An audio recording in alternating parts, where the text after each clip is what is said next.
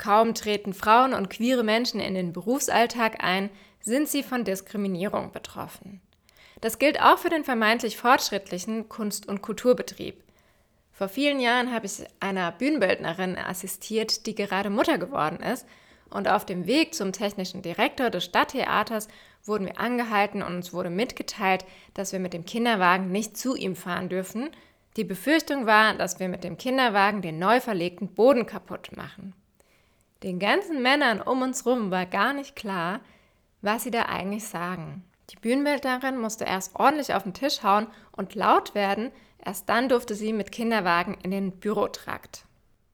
Marcia Breuer ist bildende Künstlerin. Sie hat in Hamburg die Initiative Mehr Mütter für die Kunst ins Leben gerufen. Gründe dafür gibt es viele.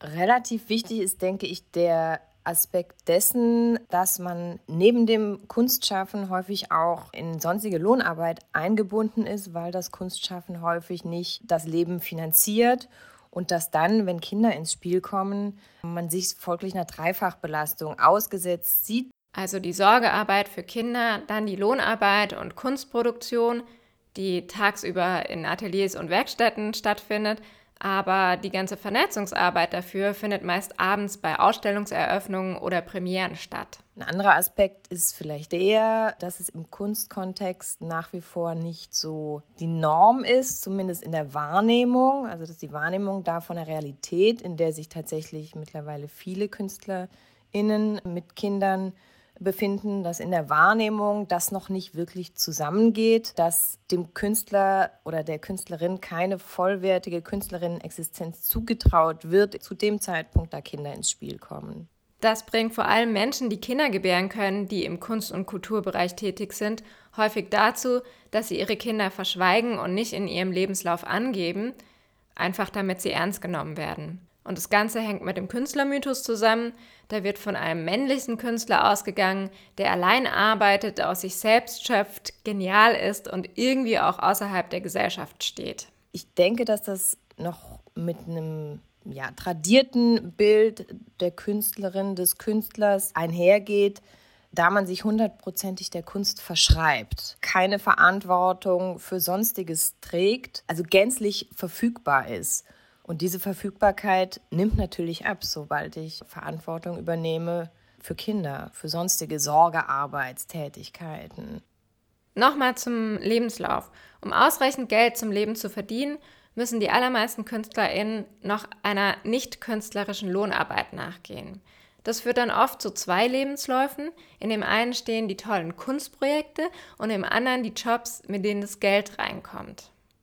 Um mit Kunst Geld zu verdienen, gibt es unterschiedliche Möglichkeiten. Kunst verkaufen ist natürlich das tollste, beste, das Ziel, aber es gibt auch noch unterschiedliche Förderungen. Zum Beispiel Projektzuschüsse. Davon werden aber meist nur Materialkosten gezahlt und der Lohn für GrafikerInnen und TechnikerInnen. Lohn für KünstlerInnen ist dafür meist nicht vorgesehen. Außerdem gibt es auch noch Reise- oder Residenzstipendien.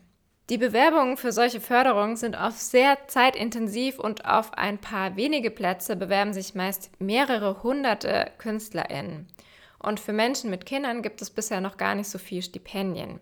Marcia Breuer hat dafür Verbesserungsvorschläge. Das heißt ganz konkret, dass beispielsweise Residenzstipendien oder Reisestipendien, die ja eine Vielzahl der Fördermöglichkeiten ausmachen, dass die in veränderten Zeiträumen beispielsweise stattfinden müssen.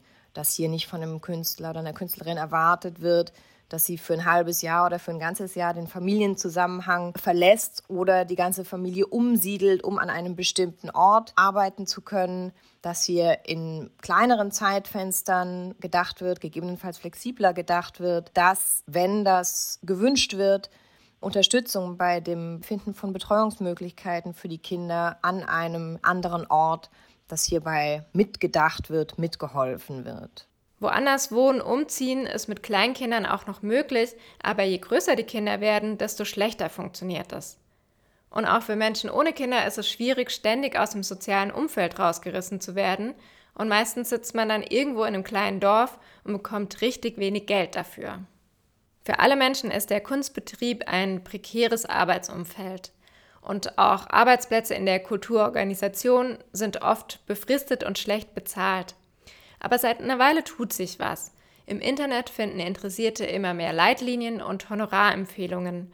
Außerdem ist es auch möglich, als selbstständige Künstlerin in Gewerkschaften einzutreten.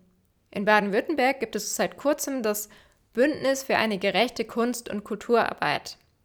Neben verbesserten Arbeitsbedingungen setzt es sich auch für mehr Inklusion, Machtkritik und diskriminierungssensibles Handeln ein.